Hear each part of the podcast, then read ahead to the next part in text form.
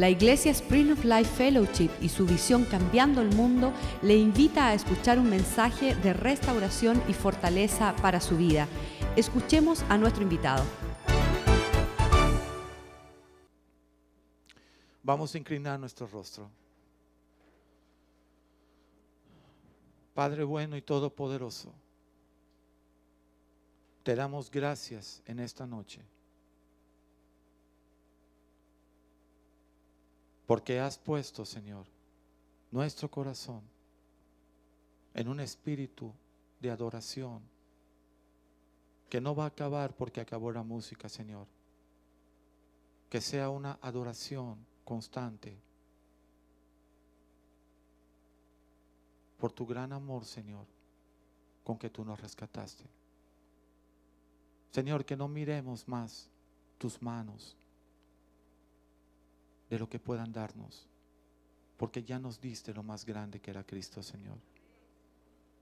Y te bendecimos, mi alma te alaba en esta noche, Señor. Y te damos gracias en el nombre de Jesús.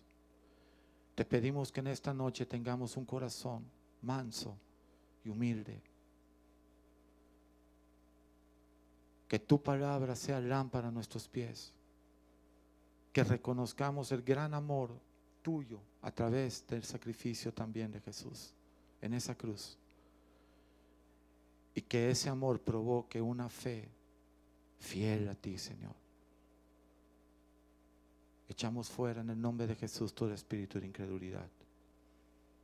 Y te pedimos, Espíritu Santo, que tú unjas mis labios para que no sea palabra de hombre, sino que sea palabra de tu trono. En el nombre de Jesús. Amén. Cuando nosotros leemos en la Biblia, y vamos a ir a Gálatas 5, en el libro de Gálatas, capítulo 5,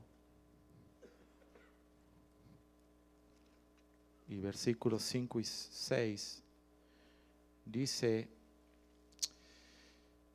pues nosotros por el Espíritu aguardamos por fe la esperanza de la justicia.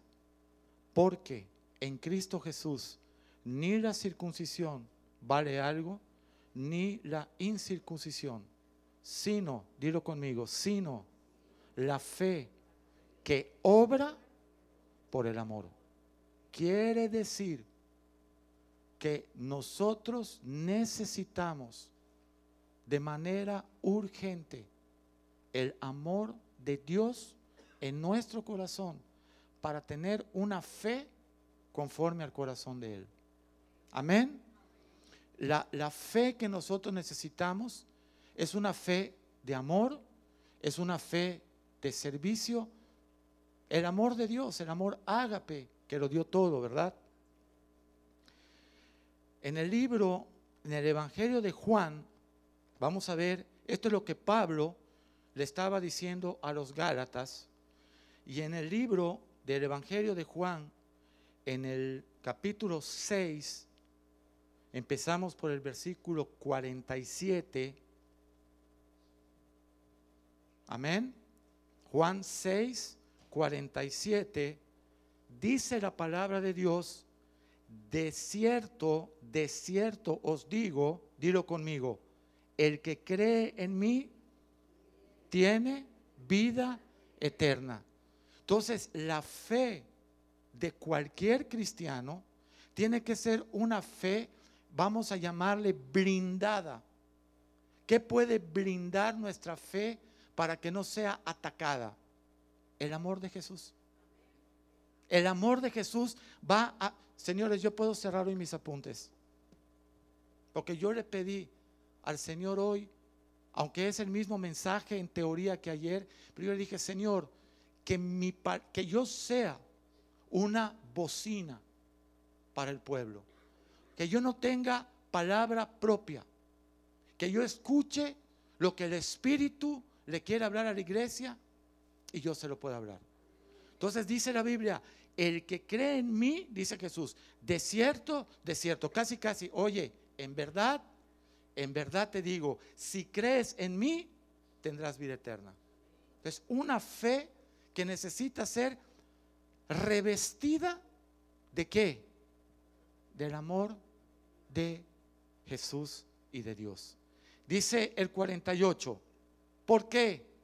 Porque yo soy, dilo, yo soy el pan de vida. Cristo está diciendo, yo soy el pan de vida. Amén. Versículos 63 y 64. En el 63 dice, el Espíritu es el que da vida. Por eso decía Pablo, el Espíritu de Dios está en ustedes.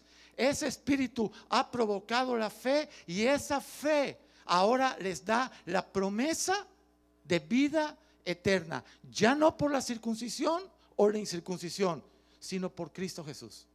Amén. Entonces, Cristo Jesús dice, el Espíritu, Él está hablando, es el que da vida. Dilo conmigo, la carne. La carne para nada aprovecha. Las palabras que yo os he hablado son espíritu y son vida. Si yo quiero tener vida, tengo que ir a la palabra. Amén. Si yo quiero tener vida, tengo que permanecer en la presencia de Dios. Porque Cristo es el que da la vida. Él es el dador de la vida. Amén. ¿Verdad que esa alabanza fue tremenda? Pudiéramos ir a cerrar la Biblia. Vamos a la casa. Hasta mañana. No, de verdad. Yo me gozo con la humildad de estos muchachos. Imagínate que venga un mariachi a decirle a alguien que toque. ya, pero ¿sabes qué? Yo no me guío por mi emoción. Si el Señor me dijo, yo lo hago, aunque me apedreen como Esteban. Sí, porque si el Señor te dice, digo, si el Señor me dice, nosotros tenemos que obedecer. Amén. Dar un aplauso, Señor, por la vida de estos muchachos. Pero fuerte, fuerte. Aleluya. Fuerte. Muy bien. ¿Qué dice? Estamos entrando a entender la fe, dilo, la fe que obra por el amor de Dios. Ahora, en Primera de Timoteo, mira lo que dice el apóstol Pablo a Timoteo, su hijo, en la fe. Amén. Primera de Timoteo, déjame encontrar capítulo 1, versículo 5. Amén. Primera Timoteo 1, 5. Dice, mm, pues el propósito, Timoteo, de este mandamiento es el amor nacido de un corazón limpio. Lo único que puede frenar el amor de Dios en nosotros es que no querramos que limpie nuestro corazón. O sea, que no abramos nuestro corazón y le digamos, mira Señor, líbrame de mi pecado y aún del oculto. Te pido perdón. Para que tu amor obre en mí. Ahí lo está diciendo Pablo. Timoteo, el propósito de este mandamiento es el amor nacido de un corazón limpio y de una buena conciencia, coma, y de que tu fe no sea fingida. Yo quiero tocar esto muy leve y decir, pues alguien que finge le pueden llamar hipocresía, ¿no? O sea, una fe de hipocresía no le agrada a Dios, no le gusta una fe fingida. No quiero con eso decirte que si tu fe todavía es pequeña o es corta o estás batallando con tu fe, no puedas hacer nada, porque eh, Señor, sáname. Y dice, ¿tienes fe suficiente? No, aumentamela. Esta noche le puedes decir a Jesús, Señor, aumentame mi fe. Aumentame mi fe, Señor. Y mi corazón, quiero que en mi corazón fluyan ríos de agua viva, porque esos ríos se van a llevar cualquier cosa sucia. Y los ríos de agua viva vienen a través de la palabra. En segunda de Timoteo, capítulo 1, vamos a leer desde el 3. Segunda de Timoteo, escucha bien, es importante que tú conozcas Primera de Timoteo y Segunda de Timoteo, porque casi, casi es la vida de nosotros como creyentes. Timoteo eres tú. Amén. Seas hombre o seas mujer, es el concepto de cómo Pablo le habla, como lo que es Timoteo. Que nadie tenga en poco tu juventud, presenta, te habla, reprende, anima. A Timoteo tenía 17, 18 años. Amén. Entonces dice acá en el versículo 3, primera, segunda Timoteo, capítulo 1, versículo 3 4 y 5 creo que va a ser.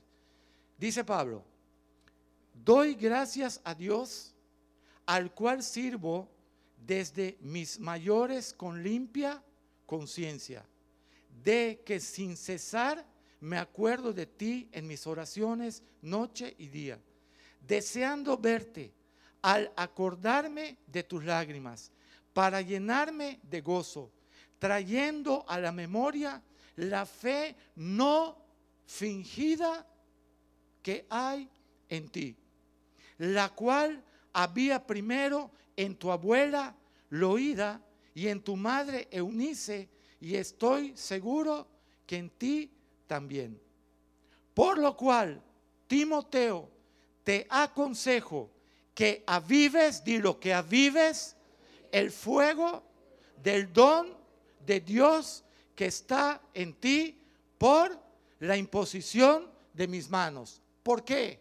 Porque no nos ha dado Dios espíritu de cobardía, sino de amor, de poder y de dominio propio. Y dar un aplauso al Señor por eso. Quiere decir que la esperanza de un cristiano recién convertido, ya con tiempo convertido, ya anciano en la casa de Dios, es el mismo punto de tener un espíritu de poder, de amor, de dominio propio, que obra también por la fe. Dice que al que cree todo, le es posible, ¿verdad? Entonces, te estoy dando una pequeña introducción de lo que sería la prédica de hoy se, llama amor y fe que perfeccionan. Amén. Yo puedo tener amor, yo puedo tener fe, pero tiene que ser un amor de parte de Dios, un amor que esté a la altura del Señor, como el Señor lo quiere, y una fe no fingida. Amén. Entonces, vamos a leer o vamos a hacer un pequeño recuento. En la Biblia, el Señor habla de Noé, ¿verdad? Eh, Noé le, dice, Señor, ayer me preguntaba alguien, pastor, ¿y cómo usted sabe que son 100 años o 114? Digo, bueno, porque la gente que estudia la historia y se mete, el pastor Merlin Carothers hace un libro, si no me equivoco es de él, que se llama del, del temor a la fe, y él, en un estudio, en una, y también numéricamente, dice que eh, Noé le mandan a hacer el, arca de 500 años y cuando cae la lluvia y se sube el arca, tiene 600. Entonces se calcula de ciento y tantos años el que dura hacer ese arca. El arca tenía 150 metros de largo, 15, 18 metros de alto y 30 metros de ancho. Dicen, en mi Biblia amplificada dice que alcanzarían la capacidad de 500 ferrocarriles de carga. ¿Escuchaste el nombre? 500 ferrocarriles de carga, el arca era de tres pisos. Ahora, no nos estamos dando detalle en el barco, sino cuánto tiempo, qué fe tuvo que tener este hombre para construir un barco donde no hay mar. Que tú le digas a alguien no y que estás construyendo en tu casa una nave espacial, te van a buscar a la policía. Sí, te la mandan a buscar porque te van a decir que tú te quemaste. De verdad. Entonces, imagínate él, las burlas, el vituperio, se burlaban, se, lo criticaban, pero eso sí, cuando esa puerta se cerró, todos golpeaban afuera, pero como Dios la cerró, nadie la pudo abrir. Y el arca, yo cuando me convertí y empecé a leer esas historias, yo la vi como las veces que las personas nos dicen, ven a Cristo, ven a Cristo, ven a Cristo, y nosotros, por cualquier argumento, decimos que no. Y estamos dando vueltas y vueltas. Mientras el hombre viva, tiene esperanza de entregarse a Jesús. Una vez muerto, ya no hay nada que hacer. No hay purgatorio, no hay cambio de vida, porque todo, mientras estés en vida, tu boca puede alabar a Dios. Puede glorificarlo, puede confesarlo y puede rendir su corazón a Él en el tiempo en que tú estés vivo. Así es que Él hizo esa arca con sus hijos, la preparó y finalmente solo ellos prevalecieron. Le digo a la gente ayer, imagínate hacer un arca de ese tamaño, es prácticamente un crucero como los grandísimos que hay acá, gigantescos, pero sin ninguna facilidad manual para hacerla, arrastrar los árboles, llevarlos, traerlos, se calcula que eran cinco mil árboles, muchas cosas. No estoy hablando de las cosas, estoy hablando de la fe que tuvo este hombre. Dice que por su fe él fue justificado. Le obró esa fe por justicia también. Después tenemos a, Abraham. Dile al hermanito que tienes a un lado, pero la vida de Abraham es fácil. Mira hacia un lado, ¿qué tienes a un lado?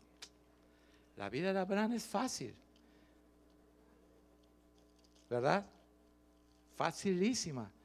Abraham. Abraham. Yo creo que él contestó, no hay nadie. Sal de tu tierra Sal de tu parentela. Sal de la casa de tu padre. Sal de tu tierra. Sal de tu parentela. Sal de la casa de tu padre. Y te mostraré una tierra donde vas a ir. Dios mío. Si ahí ya estaba hecho Abraham ahí, propiedades, campos, alquilaban, pero tenían todo. Tenía a papá, estaba protegido, tenía los hermanos, eso sí, eran tremendos idólatras. ¿Sí o no? Nacor era un idólatra y le traía eh, eh, imágenes y esto. Y le dice, oye, Abraham, sal de la casa de tu padre, tu tierra, tu parentela. Y, versículo 2, estamos en Génesis 12, 2. Y haré de ti una nación grande y te bendeciré. Y engrandeceré tu nombre y serás bendición. Bendeciré a los que te bendijeren y a los que te maldijeren, maldeciré. Y serán benditas en ti todas las familias de la tierra. Tremendo, ¿verdad? la gente cuando lees me dice, pastor, yo quiero ser como Abraham. Digo, ni lo digas. Tú todavía vives en casa de tu suegra. Tremendo, ¿verdad? Abraham, el Señor le está pidiendo consagrar en el altar lo que en ese momento era todo. La fe, le llaman el padre de la fe, ¿verdad? Ahorita le están pidiendo lo material, pero después, dilo conmigo, pero después le pidieron a su hijo Isaac. ¿Y sabes qué? También lo llevó al altar de sacrificio. Y le dijo Isaac, papá, no veo el cordero Dice, hijo, Dios es tan bueno que Él lo proveerá. Ahí le puedes dar un aplauso Señor. Dios proveerá ese cordero. ¿Qué sucedió? Su fe fue probada y su fe fue aprobada. Pero ¿cuánto le costó a Abraham eso? Dilo, todo. De hecho, salió, tuvo que bajar a Egipto, tuvo que decir que su esposa era como su hermana y pasó muchas, muchas, muchas pruebas. Pero ¿sabes qué? En la Biblia es al único que Dios le llama mi amigo, dos veces aparece. Está en Isaías 41.8, si no me equivoco, y en Santiago 2.3. Isaías y Santiago, ahí lo voy a dejar, para que tengo algunos versículos. Lo llama mi amigo. ¿Por qué lo llamó su amigo? Por su fe. El Señor le decía a Abraham a la izquierda y Abraham iba a la izquierda. El Señor le decía Abraham a la derecha y Abraham iba a la derecha. El Señor le decía a Abraham, hay que dejarlo todo por causa de mi nombre, confía en mí, sale tus comodidades, hazlo todo. Amén. Ahí los cristianos decían, amén, gloria a Dios, aleluya. Pero no lo hacemos. No, pastor, ¿cómo? ¿Cómo va a ser eso? Cuando, cuando nosotros llegamos a, a México, mi esposa y yo, le decía a mi esposa, Ceci, te voy a dar nuestros estados financieros, menos todo. No tenemos nada. Pero, dilo conmigo, pero servimos a partir de hace un año al Dios Todopoderoso Jehová de los ejércitos. Y Él nos dará lo que nosotros necesitamos en su tiempo. Y también le puedes dar un aplauso, Señor, por eso. Aleluya. No había nada. Yo les dije ayer también a los hermanos, me encantaría pararme y hablar de una fe maravillosa y decirles, y Dios te va a dar, y todo es lindo, y qué bonito, y qué bello. Pero eso se llama un coach. Yo no soy coach, yo soy un pastor. Nada más uno dijo amén, o a ver, no sé qué dijeron. Yo no soy un coach, yo soy un pastor. Y el pastor y el maestro y el evangelista, el apóstol, tienen que perfeccionar con la palabra de Dios el carácter de las ovejas. Entonces, hoy en la mañana yo venía manejando, que ya es otro milagro, y me dice, Señor, José, tú eres un pastor y tú tienes que hablar la verdad cueste lo que cueste, caigas bien o caigas mal. Y tú, pastor, tú como pastor, eres un papá en la fe de los muchachos que vienen, de las familias que vienen. No cualquiera es tu papá en la fe. Tu padre en la fe es aquel del cual tú naciste de sus lomos. Pablo dijo, ustedes pueden tener diez mil ayos, diez mil maestros, pero yo soy el que los engendré en el Evangelio. Así es que cuando una persona se acerca a decirte, yo quiero ser tu papá espiritual, que no es tu pastor, diré, gracias, tengo un papá. Si quieres puede ser mi tío. Mi tío. Y el tío normalmente trae regalitos a los sobrinos, ¿verdad? A mí me encantaban mis tíos. Pero mi papá no. Mi papá se llama The Senior Pastor Joaquín Molina. Mira, solo aprende una persona y los demás. Mm. A ver, no. ¿Por qué? Porque la paternidad espiritual es algo bien delicado. Por eso cuando tú llegas a un lugar y alguien te va a imponer manos, decían, no dejes que te impongan manos a la ligera. Entonces, cuando una persona quiere ser un papá, las tres preguntas preferidas de nuestro pastor Joaquín. Uno, quiero ver tu esposa. Mm. Dos, quiero ver tus hijos. Tres, quiero ver tus finanzas. Sin esas tres cositas, no quiero nada. Porque más me va a edificar tu testimonio que tus palabras. Amén. Nos vamos ya, ya estuvo, ¿no? Suficiente. Hablamos luego de José, el hijo de Jacob. Trece años, el hijo preferido de Jacob, la túnica de colores, el que lee, el que estudia, el que aprende, y los hermanos lo entregan a una caravana, lo venden como esclavo, acaba en Egipto, y en Egipto se pasa aproximadamente 17 años en la cárcel. ¿Qué estaría pensando José en la cárcel durante 17 años? Porque era algo injusto, diró, era algo injusto. No era justo, pero Vamos a ir al, al, Génesis. Ayer no lo leí, pero hoy sí lo voy a leer. Génesis 45. Déjame mostrarte. Génesis 45, desde el 5. Podemos poner en pantalla también. Es José que está diciendo, ahora pues, a sus hermanos, ¿no? Porque obviamente cuando sus hermanos los reconocen, dicen, nos va a matar. Mínimo, los tiene que matar. Es, es, es el gobernador de toda la tierra, está dando órdenes y nosotros lo traicionamos, nos va a matar. Y le dice, oye, ¿saben qué? Ni siquiera se entristezcan, ni os pese el haberme vendido acá, porque para preservación de vida me envió Dios delante de vosotros. Pues ya ha hablado dos, ya ha habido, perdón, dos años de hambre en medio de la tierra y aún quedan cinco años en los cuales ni habrá arada ni ciega. Y Dios, ¿quién fue?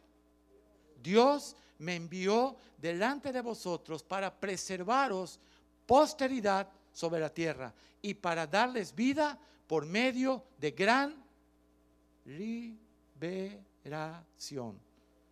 Versículo 8. Así pues, no me enviaron ustedes, sino Dios que me ha puesto por padre de Faraón y por señor de toda su casa y por gobernador en toda la tierra de Egipto. Aleluya. Quiere decir que cada uno de nosotros, en las dificultades que haya pasado, dilo conmigo, Dios, como nos entregamos a Él, va a tener un plan. Va a tener un plan. Porque los que aman a Dios, todas las cosas aman para bien. Y dice, los que son guiados por mi espíritu. ¿Cuántos queremos eso? Yo lo deseo. Señor, yo quiero eso. Yo puedo, escuchen, escuchen. La gran mayoría de las muchachas que están perdidas en las calles. Cuando nosotros tenemos oportunidad de hablar con ellas, mi esposa, le dicen, yo estoy acá porque nunca pude perdonar los abusos de mi padre. Porque nunca pude perdonar los abusos de mi padrastro. jóvenes que están en las cárceles. Yo tuve oportunidad de ir muchas veces a la cárcel y conozco muchos pandilleros, expandilleros ya. Me dice, yo llegué a la cárcel porque mi papá nunca me amó. ¿Y sabes qué les digo ahora? Aunque tu padre y tu madre te hayan abandonado, Jehová te ha tomado para ser el padre del faraón en el nombre de Jesús. Salmo 27, 10. Amén. Entonces, todas esas cosas que nosotros hemos pasado, que hemos sufrido, que hemos llorado, dilo, Dios estuvo conmigo. Dios, su amor, me guardó. Por eso no estoy muerto. Por eso he prevalecido. Aleluya. Aleluya. He prevalecido. Moisés. Ah, qué vida de Moisés. Qué vida. Desde chico navegaba en los ríos de Egipto. No, lo iban a matar y lo pusieron en un cesto para preservar la vida por la fe que había en Dios. Lo tomó la hija del faraón, lo creció y cuando él podía haberse deleitado en todas las riquezas de Egipto, Él fue a padecer los sufrimientos, dice la Biblia, de Cristo. Él padeció.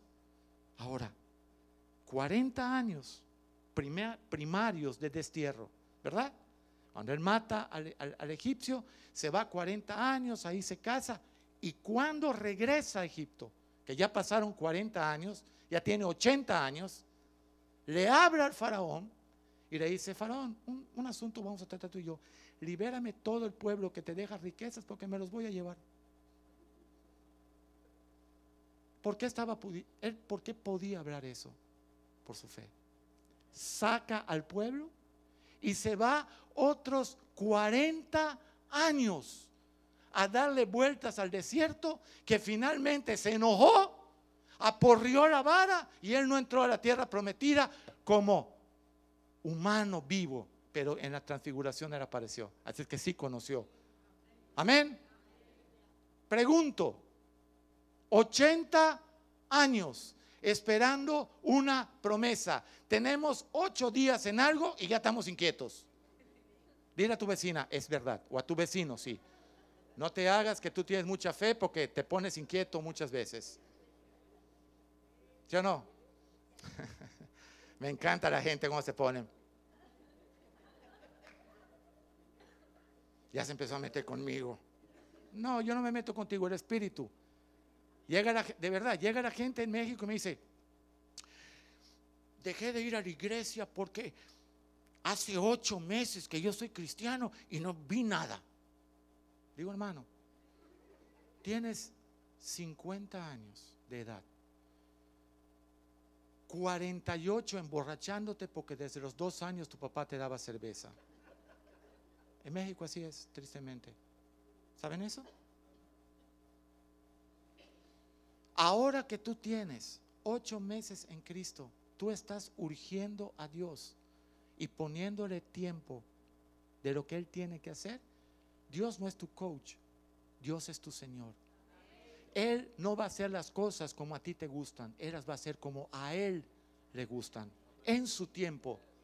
Amado Gallo, tercera de Juan 2, yo deseo que seas prosperado, tercera de Juan 2, que la pongan, en todas las cosas y que tengas salud. Así es tercera de Juan 1 y 2. El anciano Gallo, siguiente versículo. Y que tengas salud, pero hay una condición, quiero que prospere tu alma. Porque si no prospera tu alma y Dios te prospera, normalmente la gente resuelve su necesidad y ¿qué hacemos? Nos vamos. Así es que, dilo, es una bendición cuando Dios está tratando con nuestra fe. ¿Sí o no? Tu fe tiene que ser probada por fuego para ser madurada. Tú no puedes ser un niño eterno. Baby boy cristiano. Si no le da Dios lo que quiere, hace su perreta.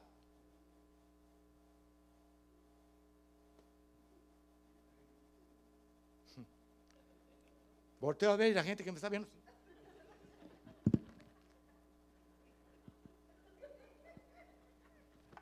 No podemos ser unos niños cristianos. Qué bueno sería decirte tu fe y, y- y si crees, piensa en un carro último modelo y Dios te lo va a...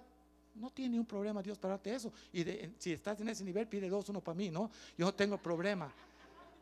Pero no es la prioridad de Dios las cosas. La prioridad de Dios es tu salvación. La prioridad de Dios es tu carácter. La prioridad de Dios es lo que tú puedes rendir a Él. Él no patea la puerta, Él golpea. Qué educado. El diablo pateó la puerta, me sacó por el pelo, que era rojo, por cierto, y me arrastró cinco años. Como un infeliz. Hasta que Cristo llegó a mi vida. Y ahí todo cambió.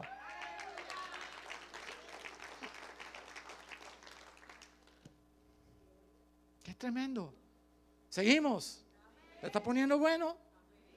Ayer estaban bravos conmigo, pero veo que ustedes están contentos. A mí me da lo mismo.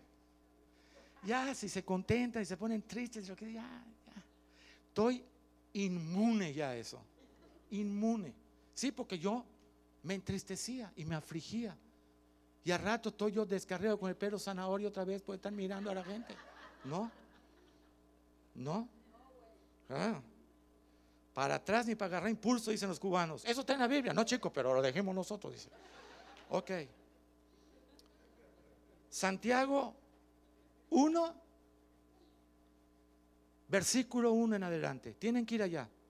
Santiago, siervo de Dios. ¿Ustedes pueden creer que ya pasaron 43 minutos? ¿No será que me lo está adelantando el camarógrafo porque no quiero oír nada? Dice, Santiago, siervo de Dios y del Señor Jesucristo, a las doce tribus que están en la dispersión salud. Hermanos míos, tened por sumo gozo cuando os halléis en diversas pruebas. Qué tremendo, ¿verdad? No, pero a mí no me gusta eso, pastor. Tened por sumo gozo, sabiendo que la prueba de su fe, la que Dios puso en ti, la fe no fingida, sabiendo que la prueba de vuestra fe produce paciencia. Así es que cuando le digas al Señor, dame paciencia con mi mujer, pues toma las pruebas, hermanito. ¿Cuántas veces han dicho eso? Señor, dame paciencia con mis hijos. Ah, toma, concedido. Ahí te van diez mil pruebas para que agarres paciencia. ¿Sí o no? Cuidado. No oren así muy rápido, lean. Sabiendo que la prueba de vuestra fe produce paciencia. Dilo conmigo, más tenga la paciencia su obra completa para que sean maduros. Eso significa perfectos para que maduren, para que ya no sean niños fluctuantes en la fe. Si Dios me contesta, estoy contento. Si no me contesta, estoy triste. Si no, que regrese. Si no, regrese. Si no, toco. Y si no, no toco. Cálmate. Cálmate. Mantente parado donde vas. 80 años estuvo Moisés ahí. 80 años. Le decía el Señor, hazte un lado, voy a quitarte ese pueblo impío. No, Señor, ten misericordia. Porque si tú lo quitas, van a decir que tú no eres el Dios de Israel y que no eres todopoderoso. Y le costó a él. ¿Qué fe tendría Moisés? ¿Qué amor? ¿Qué, qué, qué tipo de fe y qué tipo de amor que se lo puso en él? Entonces dice, ustedes van a ser perfectos y cabales. Cabales significa que van a estar claros, van a estar pendientes de lo que acontece. Amén. Sin que entonces os falte cosa alguna. ¿Viste cómo el Señor sí bendice a través de la fe? Dilo conmigo. Pero una fe probada.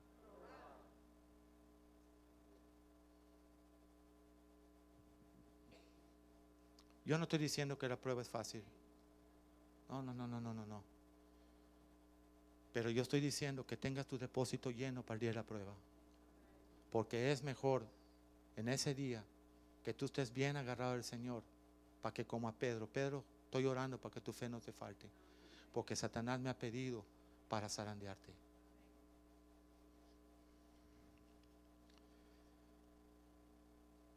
Josué Josué, discípulo de Moisés, esfuérzate y sé valiente y no te eches para atrás y no desmayes y voy a entregarte Jericó. Y le dijo el pueblo, Josué, sabiendo que tú eres el discípulo de Moisés y sabiendo que tú vas a obedecer a Dios, como lo hizo Moisés, nosotros te vamos a seguir. Y el que falle, lo vamos a matar. Ya no iban a arriesgar otros 40 años dando vueltas ahora con Josué. Josué. Después, Samuel, el último sacerdote que gobernó, el último sacerdote dice, eh, buscaré un sacerdote fiel. Sin embargo, su casa, sus hijos no estuvieron plenos de lo que él tenía. Pero un hombre de fe y fue el último como sacerdote que gobernó. David, escuchen lo que les voy a decir en el anonimato, ahí ni los papás lo traían, ni a las fiestas lo traían. Vete para allá, tú con las ovejitas, dale. En la monotonía salía, lleva las ovejitas, regresa con las ovejitas, lleva las ovejitas, regresa con las ovejitas. En lo único que se le cambiaba el día cuando apareció un león. Ahí David decía, te voy a matar león. ya. ¿Qué pasaría si David con 13, 12 años llega y le dice a su papá, papá, me atacó un león o me atacó un oso o me atacó una pandilla de, una partida de lobos y se murieron las ovejas. ha dicho, oye, pues no importa. Tienes 12, 13 años, ¿qué puedes hacer tú como un niño contra eso? Vamos a comprar otras ovejas y sigues pastoreando. Pero él no hacía eso. Él confiaba en Dios, le cantaba a Dios, la soledad, la monotonía, la realidad de lo que estaba viviendo, lo estaba perfeccionando para luego enfrentar a Goliat y poder matarlo, para luego reinar en Israel. Muchas veces nosotros llegamos a la casa de Dios, sobre todo los varones, las mujeres son más sensibles y más entendidas de esto. Pero el varón, oye, ya tengo seis meses aquí, no me han nombrado pastor. Oye, cálmate los nervios. Ya tengo aquí dos años, chicos, yo quiero ser apóstol. Cálmate. Dios tiene un tiempo para madurarte, para probar tu fe y para establecerte. David estaba en la soledad, en la monotonía, en el anonimato. Nadie lo aplaudía. ¿Quién lo va a aplaudir? Maté un león. Oh, nos encanta, ¿verdad? Oye, oigan, es 100 almas para Cristo, chico, apláudeme. No, cálmate. Esto no se trata de aplausos. La gloria que se la lleve el Señor.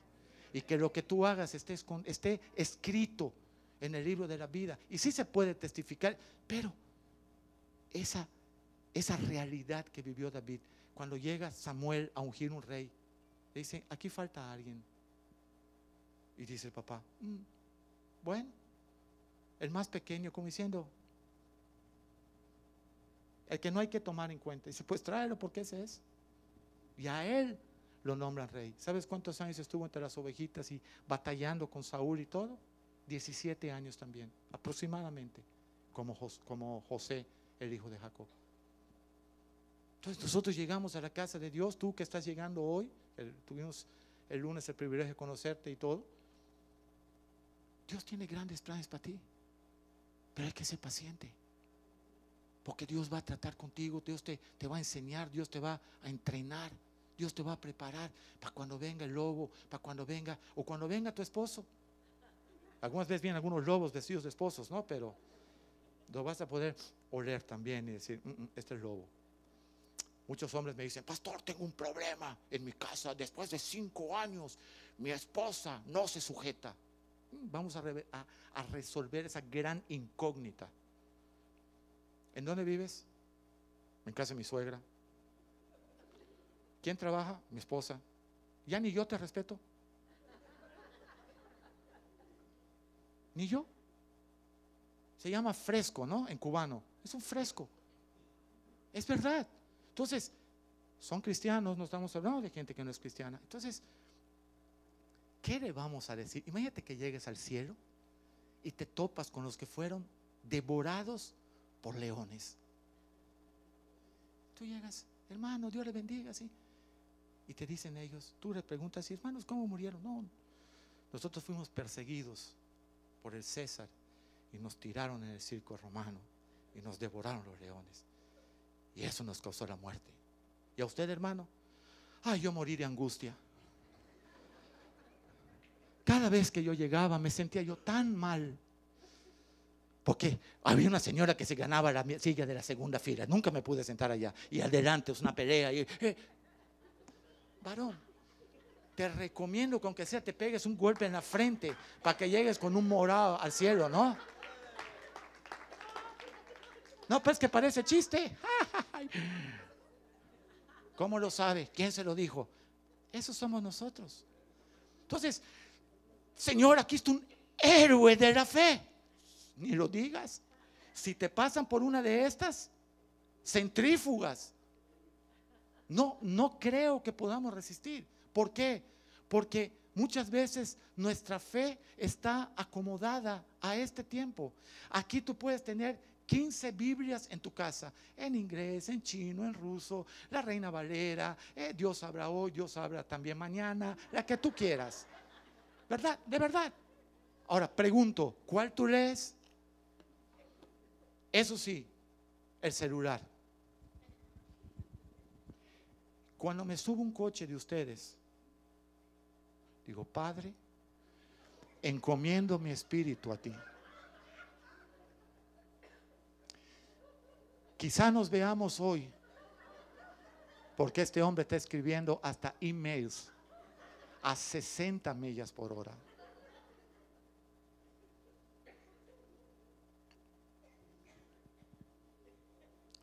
Sería bueno que las esposas le dijeran al esposo, esposo, tienes una mujer en casa esperándote hijos también que te necesitan y que tus emails pueden esperar. Mi abuela se murió de 80 años, nunca hizo un email y vivió 80 años. No se angustió, no se mortificó, no se traumó, no se volvió boba, nada. Pero nosotros, el diablo, nos ha vendido que necesitamos estar vueltos locos.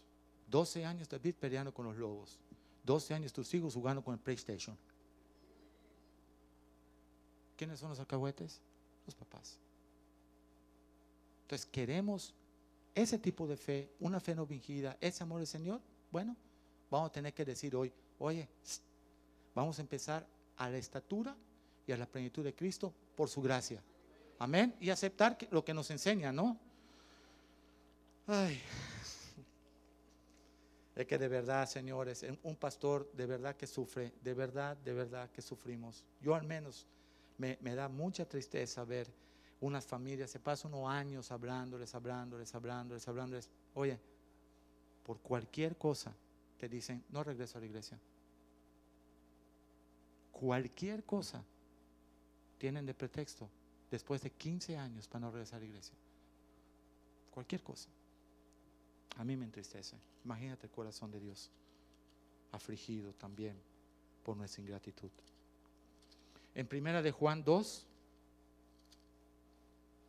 versículo 3 al 5, dice, en esto sabemos que nosotros le conocemos, que nosotros tenemos fe, que nosotros creemos, que nosotros tenemos una fe no fingida. Si guardamos qué? Sus mandamientos. Sí, pastor, yo los guardo re bien. Fíjese que lo estaba buscando el otro día y ni los encontré. No, guárdalos en tu corazón, no, no, no, no en tu mesa de noche. Otras me dicen, ay pastor, ¿sabe qué? Yo no dormía nunca hasta que me volví cristiana. Nada más agarro la Biblia, mire. Pero quedo como desmayada. Le digo, amiga, hazme un favor, lee caminando. Por favor. No te desmayes leyendo. Entonces, si creemos es porque lo conocemos. Dice, en esto sabemos que nosotros le conocemos si obedecemos sus mandamientos. Eso significa guardar. El que dice, yo le conozco, yo creo en él, pero no guarda sus mandamientos, el tal tiene una fe fingida, es mentiroso.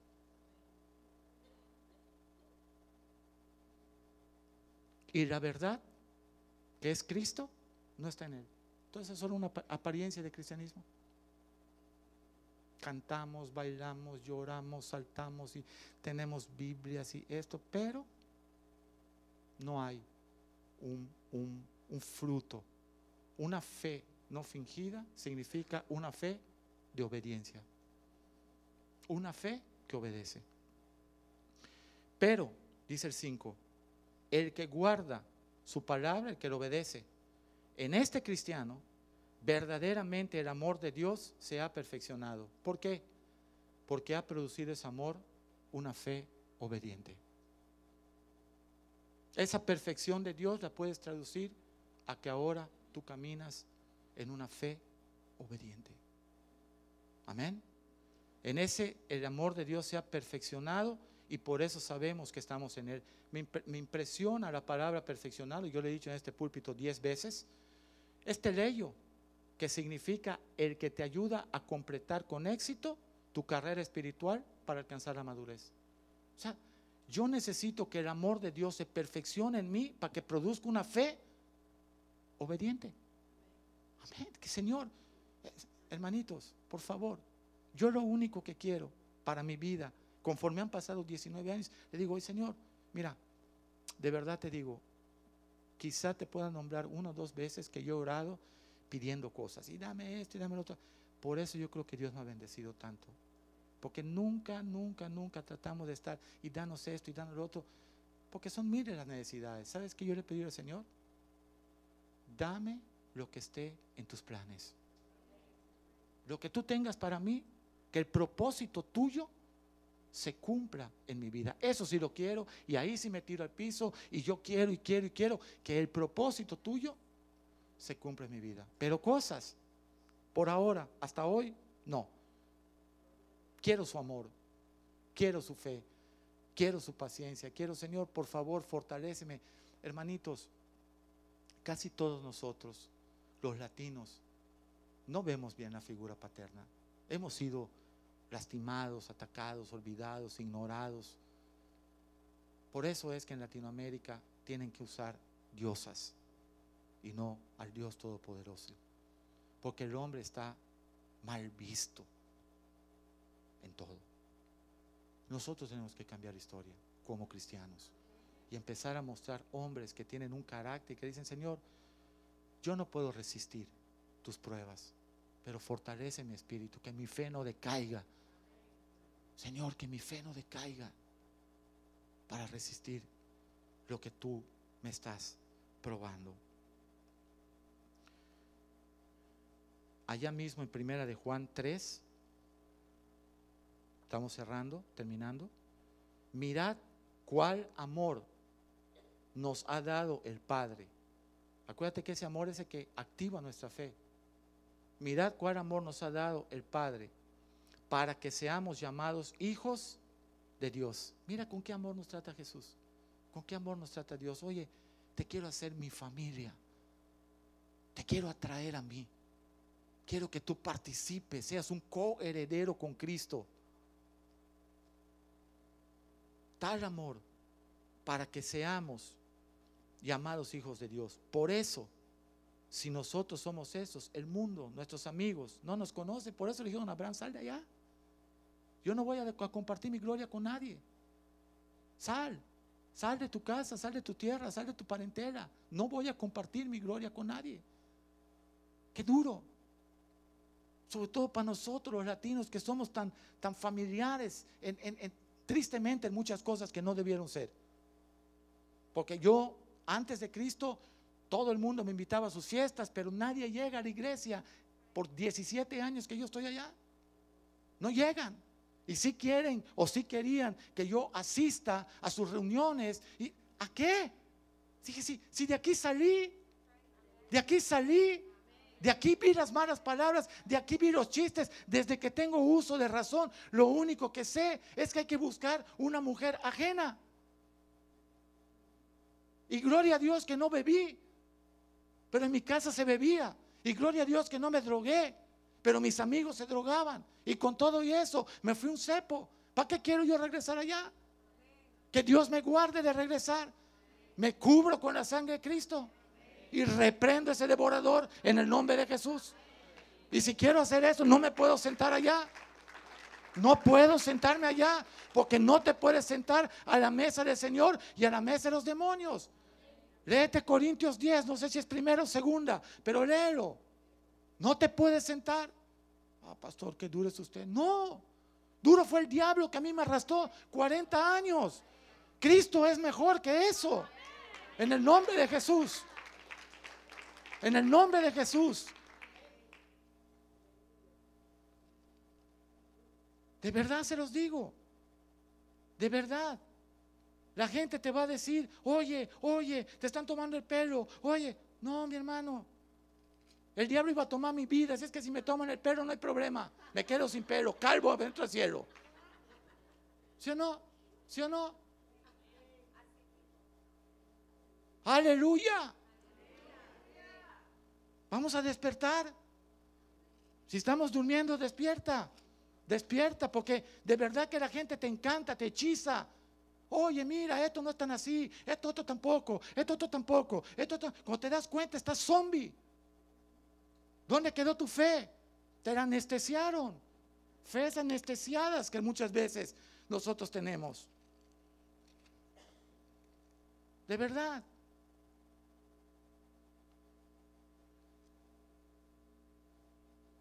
Quiero terminar con un versículo. Me voy a quedar pendiente con algunos, pero no importa. Hay uno, aquí tengo algunos súper importantes, pero quiero ya cerrar, quiero cerrar. Quiero cerrar. En Juan 14, 23, mira qué tremendo lo que dice.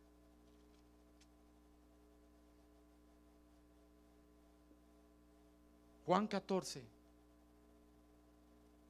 23. Respondió Jesús a ellos y les dijo, el que me ama, mi palabra guarda, y mi Padre le amará. Y vendremos a Él y haremos morada con Él. Dios te amó, te escogió, te predestinó, lo hemos predicado acá, yo lo he predicado. Efesios 1, Colosenses 1, 2, Dios te escogió, Dios te llamó. ¿Qué es lo menos que debe de haber en nosotros? Gratitud, agradecimiento y amar a Dios. Él nos amó primero. Ese amor que tú dejes fluir en tu corazón produce una fe legítima, de obediencia. La fe es un regalo de Dios. Dice, la fe es la certeza de lo que se espera y la esperanza y la convicción de lo que no se ve. ¿Y sabes una cosa? ¿Sabes qué significa para términos en griego la palabra esperanza? Estar debajo sobre lo que sabes que va a venir. Eso es una esperanza. Ponerte debajo de lo que Dios dijo, porque lo que Dios prometió, lo cumple. En su tiempo, pero lo cumple. Lo cumple. Ponerte por debajo. Pablo, un gran ejemplo de humildad, un ejemplo de fe, un ejemplo de servicio. Dice Pablo, he sido perseguido, he sido apedreado, he pasé a morir en Listra, fui esto. ¿Qué fe le vamos a presentar nosotros al Señor este cristianismo moderno que no quiere padecer ni calor. Cuando, cuando hay calor la gente no... En Mérida, dice la gente hay mucho calor, por eso no fui. Digo, más caliente va a estar el infierno.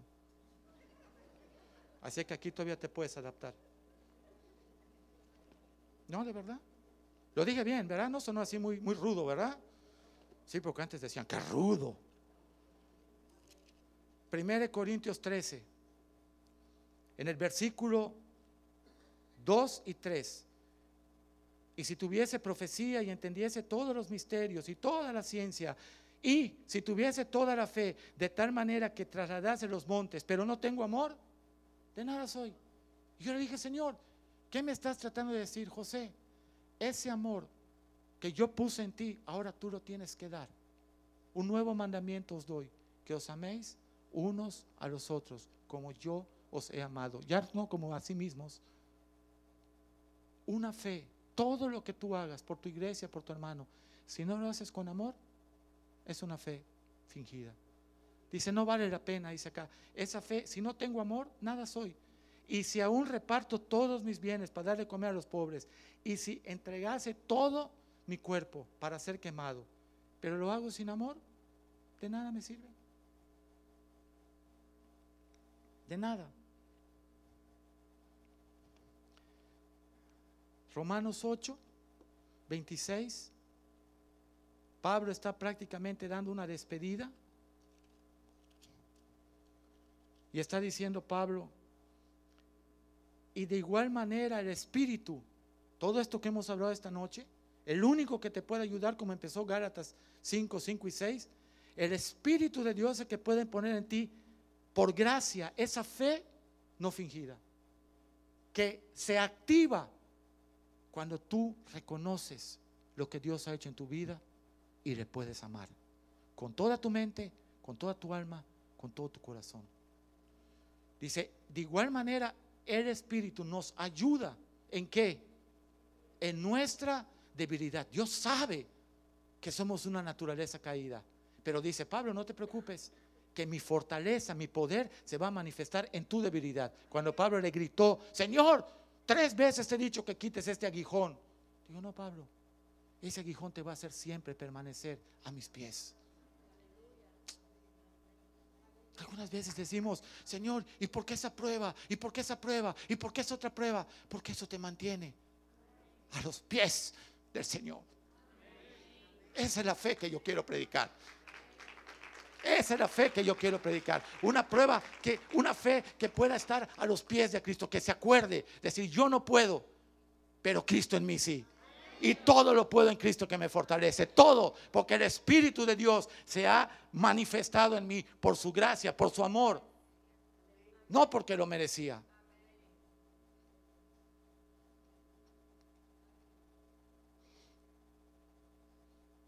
Dice, el Espíritu nos ayuda en nuestra debilidad. Pues, ¿qué hemos de pedir?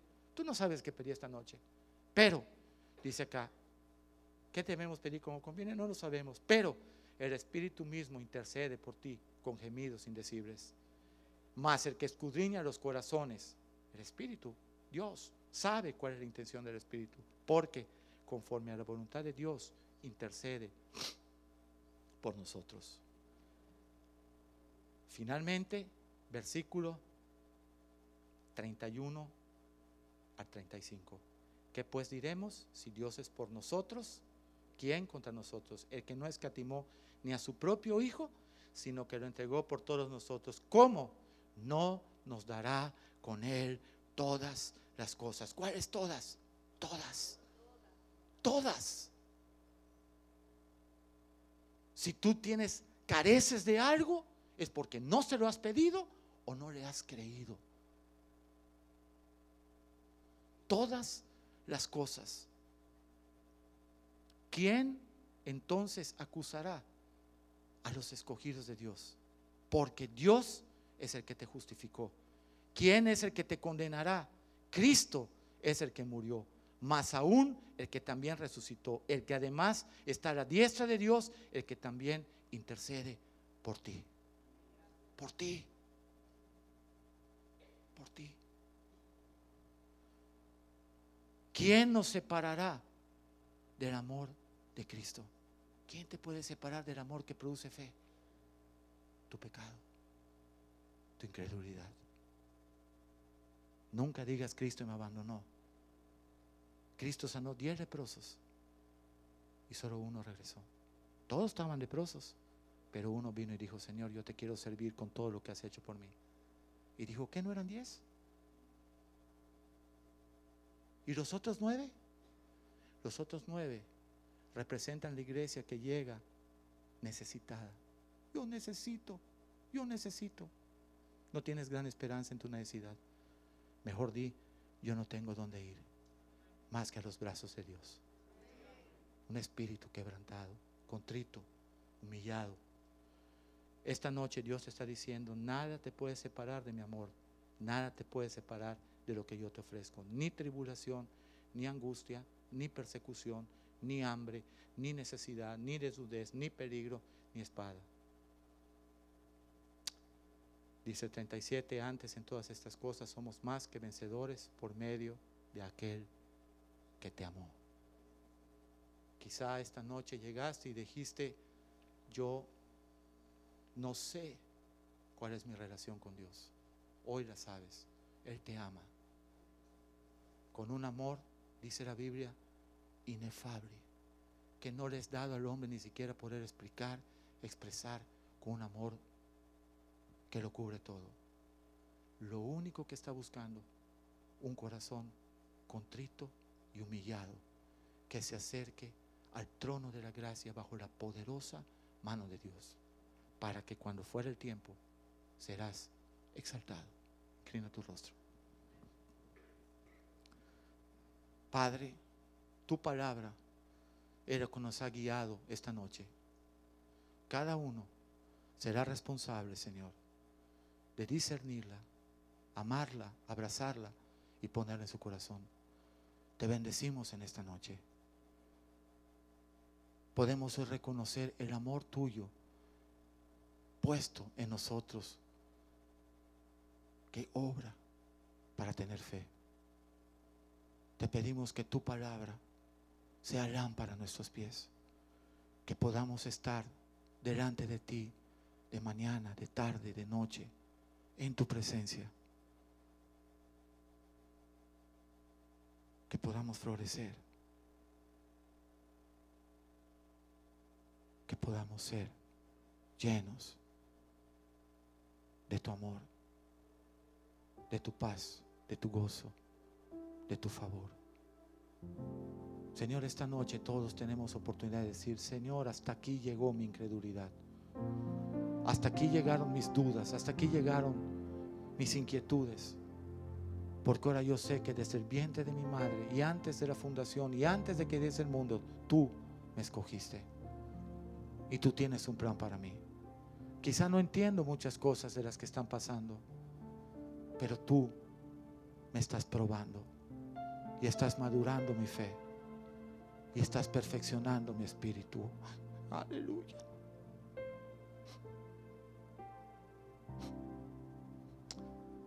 No queremos orar con más reproches, Señor. Porque eso solamente es ingratitud.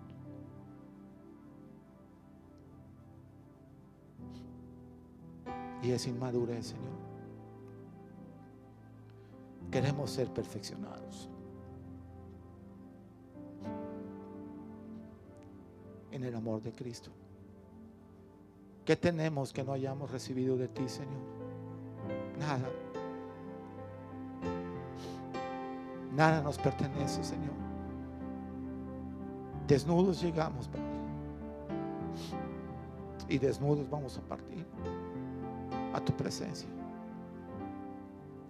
No permitas que este mundo, ni sus banalidades, ni sus trampas, nos sigan engañando, prefiriendo las riquezas temporales, Señor. Que el amor tuyo que hemos despreciado muchas veces, Señor tu gracia, tu favor. Tú Jesús dijiste, aprendan de mí que soy manso y humilde de corazón y hallarán descanso para sus almas. Queremos esta noche aprender de ti, Jesús. Queremos esta noche ser mansos y humildes, Señor, porque sin humildad tú no nos recibirás. No podremos estar delante del trono de tu gracia. No queremos ser, Señor, de aquellos que se presentarán delante de ti hablando que hicieron milagros, sanidades y predicaron, pero no hicieron tu voluntad. Vivieron para su propia fe, vivieron para sus propias ganancias, vivieron para su propia honra, vivieron para ser sus propios dioses. Queremos presentarnos delante de ti y que tú nos reconozcas y podamos escuchar ese día, Señor. He aquí mi Hijo amado en quien tengo complacencia.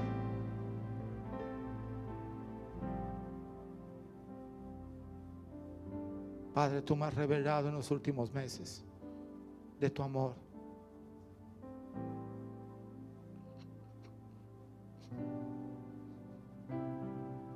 Un amor que no pide nada a cambio. Pero nosotros sí te condicionamos muchas veces, Señor. Y ponemos por delante muchas cosas materiales y emocionales. Y hasta te amenazamos con no seguirte si no nos las das cuando nosotros queremos. Perdónanos esta noche, Señor. Perdona aún lo que hemos hablado nada más o lo que hemos pensado nada más. Y restauranos, Señor. Restaura nuestra relación contigo en el nombre de Jesús. Padre, bendecimos esta santa cena, Señor. Tu palabra dice que recordemos que tú partiste. Que pasen los sugieres. Tu cuerpo, Señor, en la cruz. Y lo simbolizamos hoy con el pan, Señor. Pero ahora tú quieres, Señor, que en ese recuerdo tuyo del partimiento de pan haya unidad en el cuerpo que es la iglesia, Señor. Tu palabra dice que la sangre, el vino, es la representación de tu sangre derramada para pagar el precio como el Cordero de Dios por el pecado del mundo. Nosotros te pedimos en esta noche, Señor, tu palabra dice que nos revisemos, que podamos estar en paz, que podemos tener una conciencia limpia y poder participar. Yo te pido en esta noche, mientras los sugieres reparten, Señor, En el nombre de Jesús, que podamos revisarnos y que cada uno sea responsable de participar en la Santa Cena. Todo esto lo hacemos, Señor, en memoria tuya, Padre, y agradeciendo y reconociendo tu gran amor en esa cruz. Pueden repartirlo, sugieres el pan y vino. Vamos a hacer un cántico, Josué, suave. Puedes hacer un cántico que tú quieras. Medita, cierra tus ojos. Solamente estate pendiente que te tu pan y olvídate de la persona que está a un lado, al frente, tú. Tú y Dios. ¿Qué es lo que Dios está haciendo en tu vida hoy?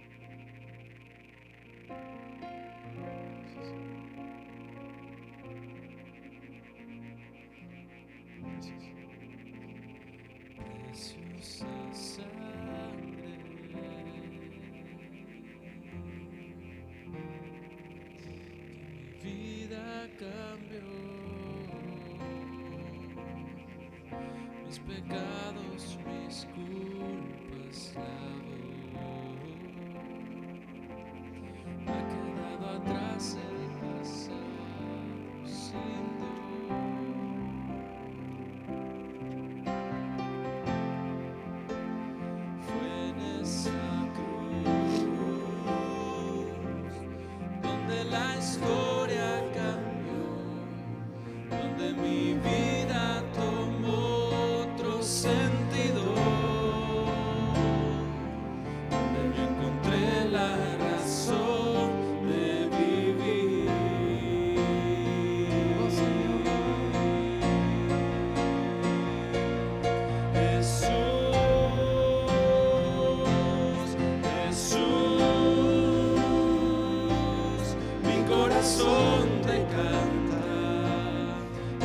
Corazón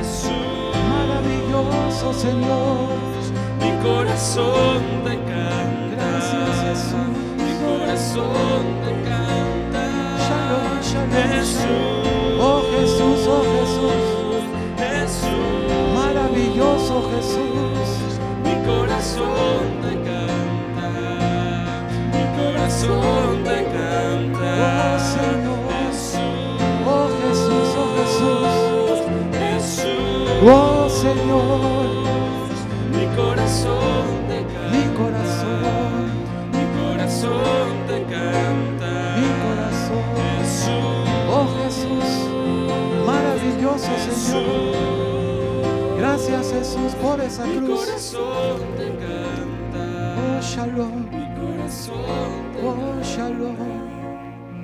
Jesús. Jesús, Jesús, Jesús. Jesús. Gracias Jesús. Jesús.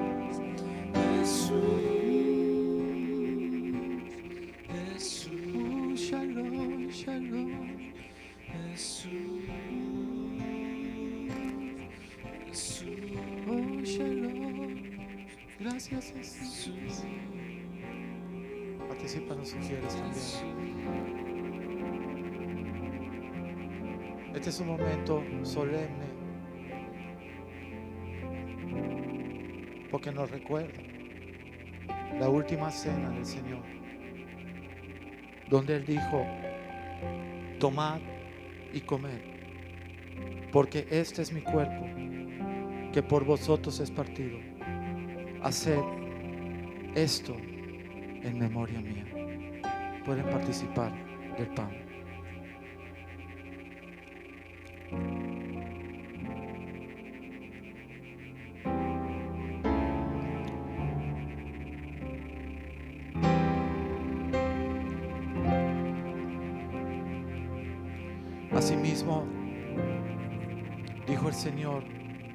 La copa después de haber cenado y dijo, esta copa es el nuevo pacto en mi sangre. Haced esto todas las veces que la bebieres.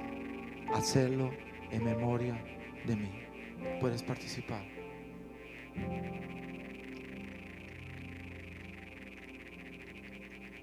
Padre, nosotros te damos gracias en esta noche. Porque hemos recibido, Señor, doble porción en tu santa cena y en tu palabra, Señor. Que los afanes de este mundo no nos impidan levantar la mirada a los cielos y decirte, gracias, Señor. Gracias, Señor, por tu amor inmerecido, por haber rescatado mi familia, por haber rescatado mis hijos, por haber rescatado mis nietos, mis generaciones. Gracias por darme una segunda oportunidad cuando mi vida estaba destruida. Gracias por haberme abrazado en esos momentos terribles de soledad.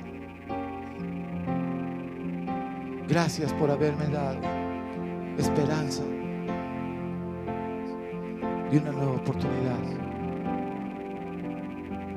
Gracias por permitirme vivir. No tendré nunca, Señor, con qué pagártelo. No tendré tiempo para decirte gracias, gracias, gracias. Gracias Jesús. Gracias Jesús. Gracias Jesús. Gracias Jesús. Gracias Jesús. Gracias Jesús. Gracias Jesús.